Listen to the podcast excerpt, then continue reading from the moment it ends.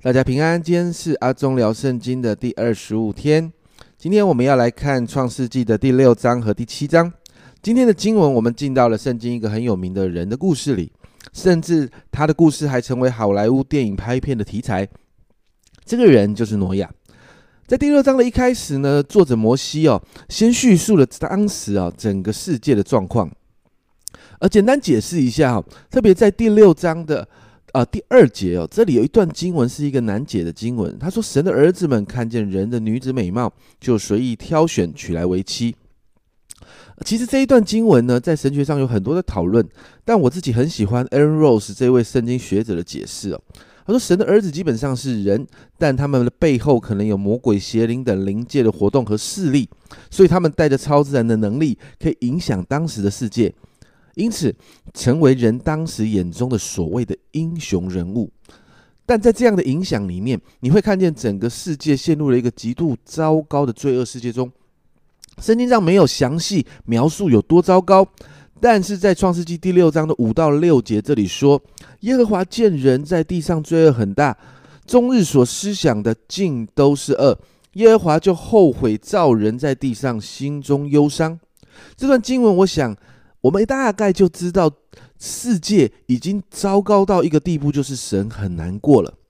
但就在这个糟糕的世界里面，仍然有一个人忠心的跟随神，而这个人呢，就是挪亚。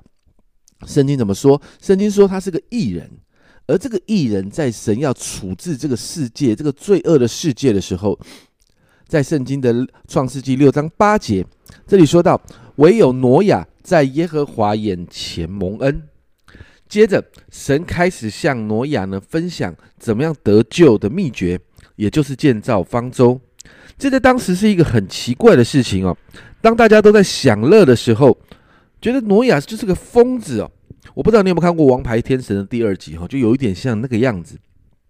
但我很喜欢在圣经里面挪亚的态度，在创世纪六章二十二节这里说，挪亚就这样行，凡神所吩咐的，他都照样行了。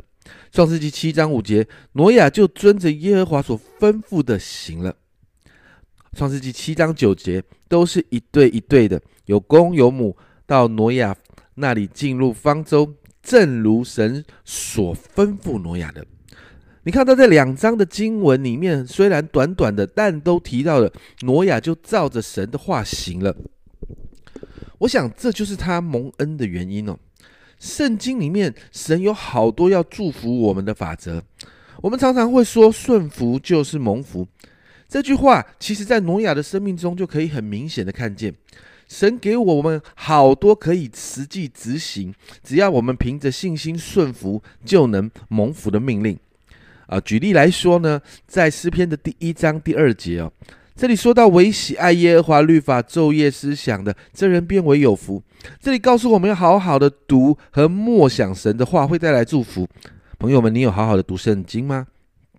在马拉基书三章十节，这里说到万军之耶和华说：“你们要将当纳的十分之一全然收入仓库，使我家有粮，以此试试我是否为你们敞开天上的窗户，轻浮于你们，甚至无处可容。”这里告诉我们，呃，我们成为呃基督徒要守着十一奉献，而这样子会让我们蒙福。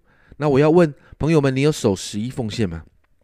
在马太福音二十八章十九到二十节，所以你们要去使万民做我的门徒，奉父子圣灵的名给他们施洗，凡我所吩咐你们的，都教训他们遵守，我就常与你们同在，直到世界的末了。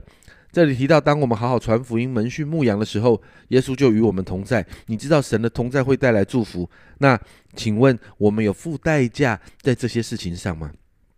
挪亚给了我们一个好棒的榜样，就是他没有质疑神的命令，他也没有用自己的观点来解释神的命令，他就是好好的顺服神。神要他做什么，他只有勇敢的去做。他也必须要面对那个时代从人来的嘲笑。讽刺，但他就是紧紧的跟随神、顺服神。家人们，这就是他蒙恩的秘诀。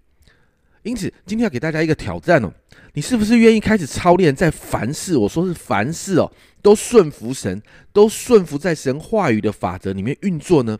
我想这是一个非常有挑战的问题哦。但我觉得这是一个我们很值得去面对它的挑战。